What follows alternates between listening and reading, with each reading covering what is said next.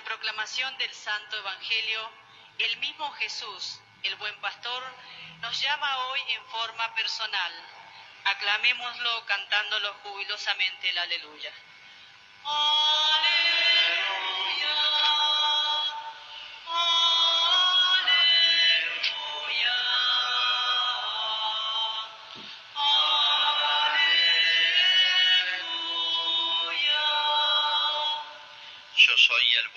Pastor, conozco a mis ovejas y mis ovejas me conocen a mí, dice el Señor.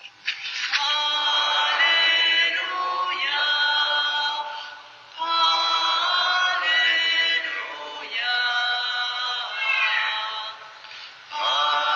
Aleluya. El Señor esté con ustedes. Evangelio de nuestro Señor Jesucristo según San Juan. Jesús dijo, yo soy el buen pastor. El buen pastor da su vida por las ovejas. El asalariado, en cambio, que no es pastor y al que no pertenecen las ovejas, cuando ve venir al lobo las abandona y huye, y el lobo las arrebata y las dispersa. Como es asalariado, no le preocupa por las ovejas. Yo soy el buen pastor, conozco a mis ovejas y mis ovejas me conocen a mí. Como el Padre me conoce a mí y yo conozco al Padre y doy mi vida por las ovejas. Tengo además otras ovejas que no son de este corral y a las que debo también conducir. Ellas oirán mi voz y así habrá un solo rebaño y un solo pastor. El Padre me ama porque yo doy mi vida para recobrarla. Nadie me la quita, sino que la doy por mí mismo. Tengo el poder de darla y de recobrarla. Este es el mandamiento que recibí de mi Padre. Es palabra del Señor.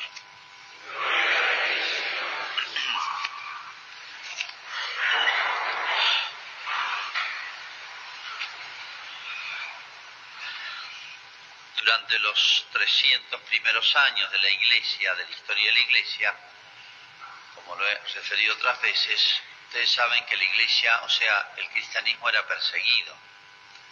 Era una religión ilícita, ilegítima. Había sido declarada así por el Senado romano. De manera que era no solamente un delito punible, sino que tenía pena de muerte.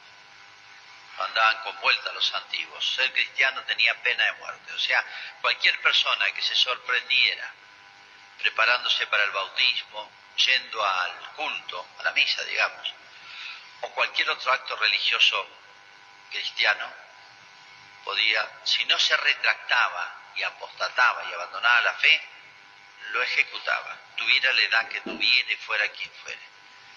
¿Se imaginan esas condiciones tan duras? Uno dice, bueno, parecía que la iglesia iba a desaparecer. Fue al revés, nunca creció tanto y nunca fue tan fuerte ni tan vigorosa. La iglesia no podía tener, los católicos no podían tener ni templos, obviamente, porque se ponían de manifiesto. No podían tener sino lugares así por, eh, casi clandestinos, donde se bautizaba, se confirmaba, se confesaba y se celebraba la misa, a escondidas. En casas de familia era todo. Bueno, los cementerios era el único lugar donde tenían un poquito de protección, porque para los antiguos de esa época el cementerio era un lugar sagrado, hoy dejó de serlo. Y no solamente es un lugar sagrado, sino que tenían temor a los muertos. No los cristianos, sino los no cristianos. Tenían terror de cometer cualquiera este, agravio a los muertos. Entonces, si un, delincuente se escondía al cementerio, no lo podían tocar. Bueno, es una ley que tenían ellos, por respeto a los muertos, o temor a los muertos. Bueno, el único lugar donde los cristianos se permitían expresarse un poquito así más en su, en su arte, incluso eran los cementerios. Y se conoce los arqueólogos han encontrado muchas tumbas en los antiguos cementerios, pero ¿cómo reconocen las cristianas? Porque hay pinturas muy elementales y grafitos, diríamos hoy. Y la pintura que más aparece, con trazos muy elementales, es la del buen pastor. ¿Por qué? Porque, bueno, dice que el buen pastor nos cuida, nos protege en todo momento y nos lleva a pastos buenos. Entonces, así como nuestra vida es incierta y necesitamos protección, más allá de la humana, necesitamos protección de Dios, después que nos morimos necesitamos más protección porque el mundo antiguo no sabía dónde iban las almas y un cristiano sí sabía que después de la muerte qué es lo que había. Por eso se puede decir, se ponía en las manos del buen pastor. Y nunca olvidaba una especie de invocación o, o pequeña oración o jaculatoria que tenían los judíos. Pastor de Israel dice, escucha, tú que guías, pastor, tú que guías a tu pueblo como un rebaño. Pastor de Israel, escucha, tú que guías a Israel, a tu pueblo como un rebaño. Era como una oración, para, una introducción a una oración. Así como uno dice, Padre nuestro que estás en los cielos, ellos decían, Pastor de Israel, escúchame, porque sabemos que nos guías como un rebaño. Esa imagen del pastor que cuida el rebaño, hoy diríamos acá el piño de chivo más que de ovejas, pero la idea es la misma, creo que es fácil para entender para nosotros los malarguinos. Ellos también, habitualmente, casi todas las familias tenían sus pequeñitos rebaños, eran chiquitos, no son como los de la Patagonia, que tienen 7, 8, 15 mil ovejas. Ellos tenían poquitas, ¿no? Y bueno, habían lobos y habían depredadores, entonces tenían que estar vigilándolos. Y acá también tenemos los pumas y los zorros. Bueno, la idea es muy clara. La oveja o el chivo solito no se defienden, ni todos juntos, ni saben por dónde va el peligro, ni saben cuáles son los pastos buenos, ni saben dónde hay agua. Hay que llevarlos un poco, ¿no? Hay que conducirlos. Para eso está el ser humano. Bueno, esa misma idea es la relación que Cristo tiene con nosotros. Fíjese que Cristo es, podemos decir, multifacético. Cristo es muchas cosas a la vez. A veces lo invocamos a Cristo Rey. Hay una fiesta de Cristo Rey. Sí, es Rey. Cristo es creador como Dios. Cristo es maestro, porque enseñó y es el maestro con mayúscula. Cristo es sacerdote, el sumo sacerdote. El sacerdote de los sacerdotes, se puede decir. Cristo es víctima, el cordero, que fue llevado al matadero. Bueno, Cristo es muchísimas cosas a la vez, tiene muchos títulos y muchos más de los que he mencionado.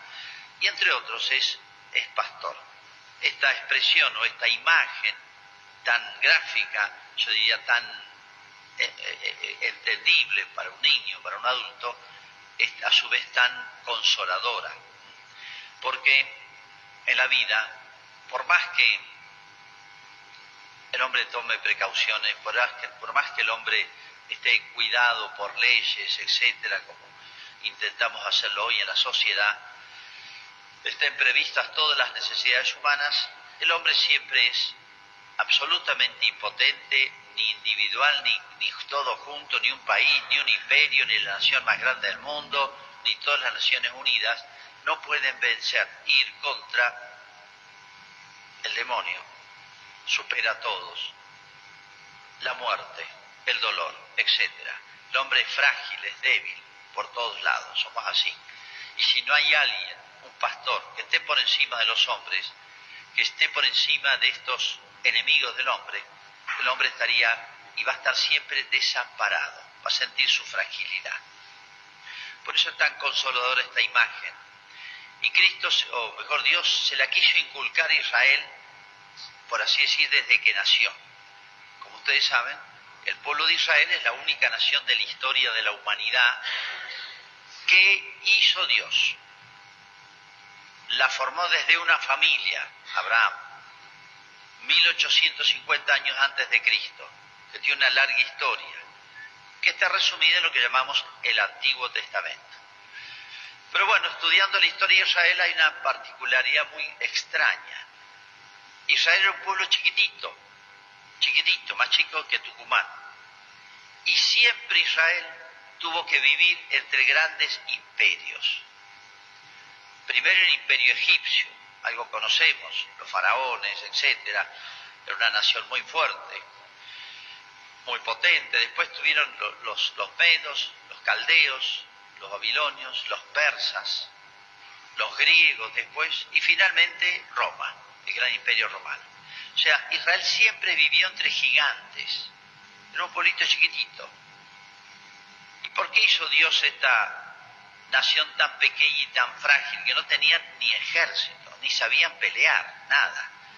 Pero Dios le dijo, mantengan su identidad, no se mezclen ni se casen con nadie, no se contaminen con otros cultos y además nunca hagan alianza con ningún pueblo vecino. Yo los voy a proteger. Fíjense, desde el punto de vista de estrategia mundial, sociológico, es imposible que un pueblo chiquitito sobreviva frente a imperios. Pero Dios quería mostrarle visiblemente que Él lo iba a proteger. Visiblemente a pesar de ser una nación tan chica. Y cada vez que Israel fue fiel y confió en Dios, Dios se la arreglaba para que estos grandes imperios no pudieran llegar a invadir y conquistar Israel. Y cada vez que Israel, tentado por su falta de confianza en Dios, se aliaba, para defenderse de un imperio, se aliaba con el vecino, para que lo protegiera. Siempre que hizo eso, le fue mal. Siempre. Pero Dios quiso demostrarle en su debilidad, yo te voy a proteger y voy a hacer visible mi protección, que humanamente no se explica, no se explica, porque no podía ni defenderse Israel. Bueno, y hay otros episodios parecidos, en el mismo sentido.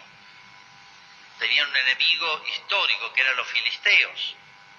Siempre los filisteos le daban palizas a Israel, les robaban las cosechas, robaban todo, hasta que los filisteos una vez le hacen un gran desafío, ¿se acuerdan ustedes?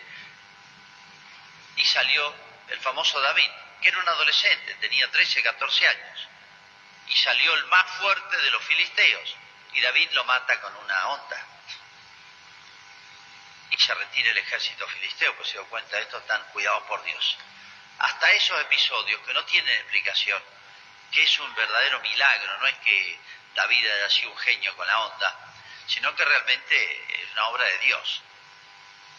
O esa otra vez también peleando con todos los enemigos, vivió rodeado de enemigos y Dios le dice que se prepare un ejército, a un tal Gedeón.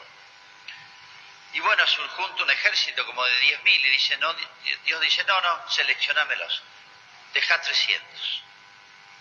300 hombres tuvieron que pelear contra otros 10.000.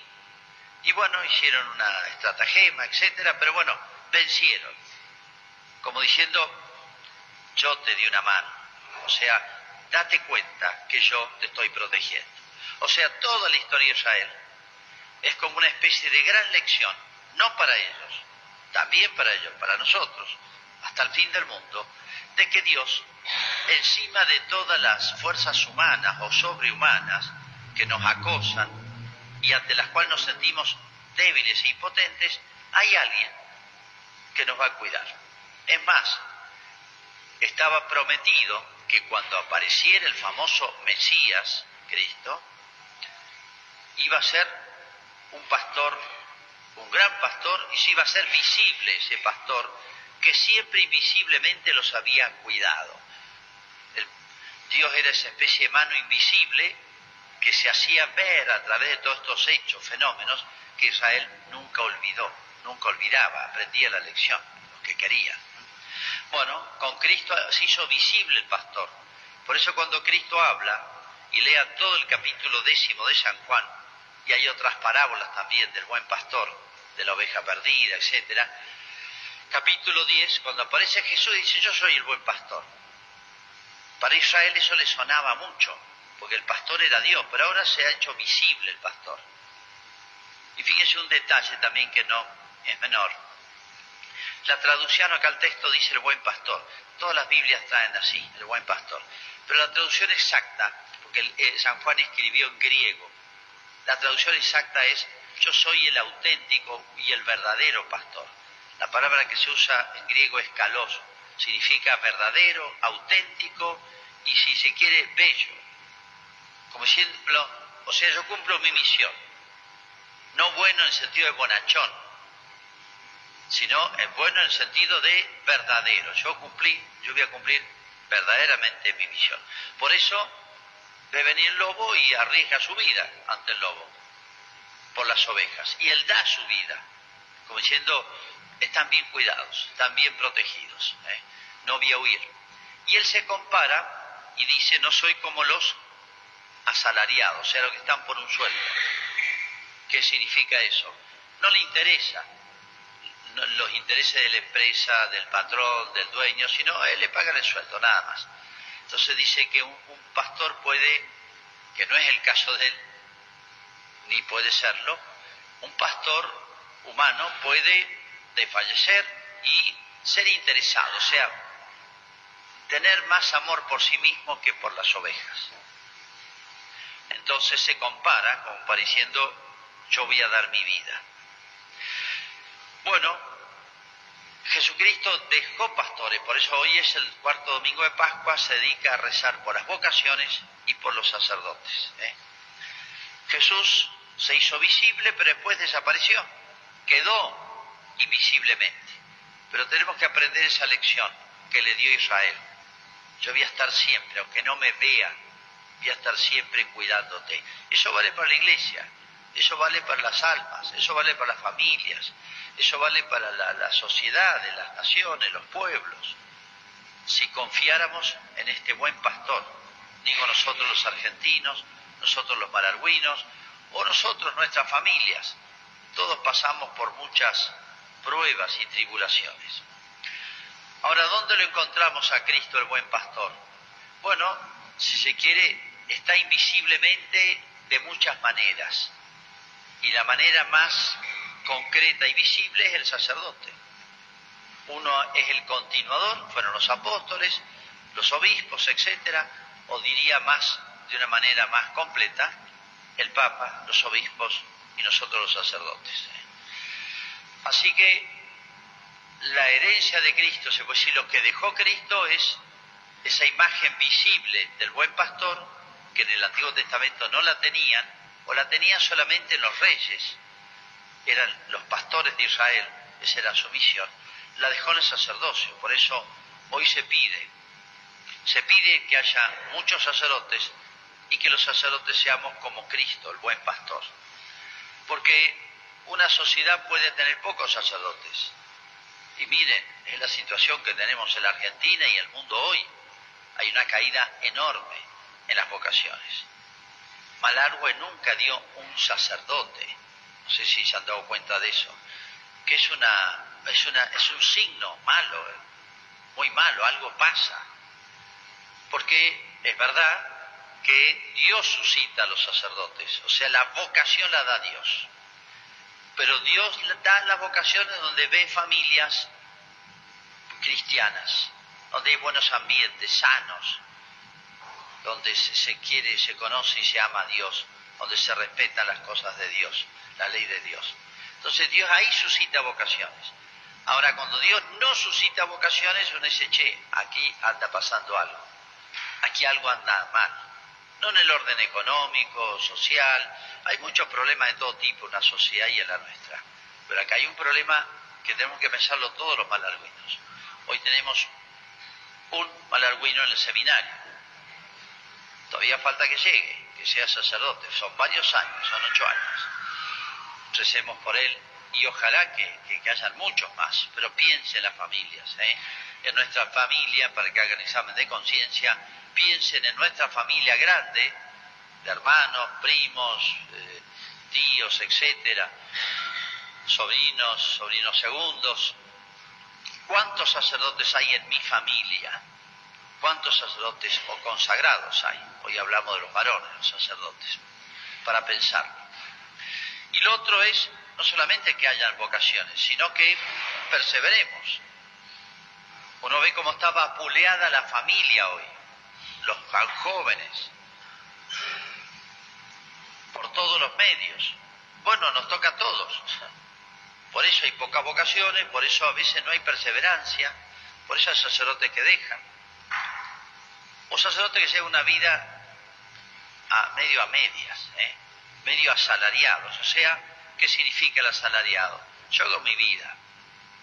Yo quiero pasarla bien y cumplo el mínimo mi misión. Hago la misa, bautizo, si me llaman para un difunto voy, pero no muevo un pelo para nada más. Eso es un mercenario o asalariado, como dice Cristo. O sea, el sacerdote debe entregar su vida. No es fácil eso. No es fácil mantenerse en la vida de familia, de matrimonio, armoniosamente. Lo experimentan ustedes o lo ven alrededor. Y bueno, uno no anda contando sus luchas, sus penas, sus, sus conflictos, sus problemas, pero bueno, los tenemos, somos seres humanos igual que todos. La prensa se goza cuando encuentra faltas, defectos, fallas, patinadas en un sacerdote. Se goza de eso, lo publicita por todo el mundo. Eso es diabólico. Tendría que llorar. ¿Por qué serruchar la rama donde se está apoyado? ¿Por qué? Porque si Cristo no defendía, si Dios no defendía a Israel, Israel sucumbía si el buen pastor no nos cuida a nosotros, no tenemos protección. Aquí no hay mutual ni seguridad social que valga. Estoy hablando de enemigos mucho más grandes que los humanos pequeños. Si Dios no nos protege, o sea, Cristo no es nuestro buen pastor, estamos todos liquidados. Y bueno, lo que dejó Cristo acá es el sacerdote. Por eso hay que rezar mucho, pensar mucho qué pasa en Malarme. ¿Por qué somos tan tibios, mediocres? Esa sería la palabra, aunque no nos gusta, pero algo pasa en nuestras familias, ¿no? Y es eso. Y segundo, rezar por los sacerdotes. ¿Qué tal los curas de Malargo? A lo mejor algún día les han preguntado cuando han ido a otra provincia, a otro lugar, este, han hablado con los parientes, ¿Qué son buenos pastores o mercenarios o, asalariados? No voy a opinar yo, por supuesto. Opinen ustedes, piensen lo que quieran. Pero es lo que hay. Esto es lo que hay.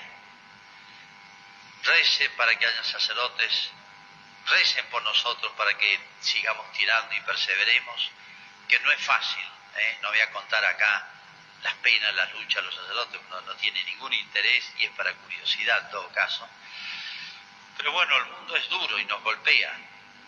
Pero pensemos lo que significa el sacerdote en la sociedad, lo que significa el buen pastor para las ovejas, su única protección. Las ovejas se las arreglarán para algunas cositas, pero hay cosas que ellas no pueden defenderse. Si el sacerdote desaparece de una sociedad, y hoy hay barriadas enteras, en las grandes ciudades, barriadas enteras, que crecen los pibes y nunca ven un sacerdote, nunca hablaron con un sacerdote. Que no hay templos, no hay capillas, pasa el cura una vez por mes. Es terrible, porque donde no está sacerdote no está el buen pastor. Y bueno, con todas las consecuencias que eso tiene. Bien, para pensar, el texto es mucho más largo de lo que he leído hoy, eh, da para muchísimos más comentarios muy hermosos, esa sintonía entre el buen pastor el que es verdadero y las ovejas, o sea, el buen sacerdote y los buenos fieles laicos, enseguida encuentran esa especie de sintonía. Mis ovejas me conocen y yo las conozco a ellas, uno por uno. ¿eh? Entonces, cuando, cuando hay un buen sacerdote, o mediano para arriba, digamos, ojalá hubiera santos en todas las parroquias, ¿no? Cuando hay un buen sacerdote, aquel que sintoniza con el sacerdote, sintoniza es porque tiene fe. Y aquel que no encuentra más que los defectos del sacerdote, el problema no es tanto o solo del sacerdote, el problema es de ella. Mis ovejas conocen, me conocen a mí. ¿eh? Mis ovejas, las que no son ovejas mías, no, no me conocen. Para pensarlo también, otro gran tema cómo tenemos que rezar hoy, no solamente en Malargüe, sino en todo el mundo, que está mucho más desemparado que Malargüe y nuestra diócesis, para que nunca falten sacerdotes y buenos sacerdotes. Hacemos nuestra profesión de fe. Creo en un solo Dios, Padre Todopoderoso. Yeah.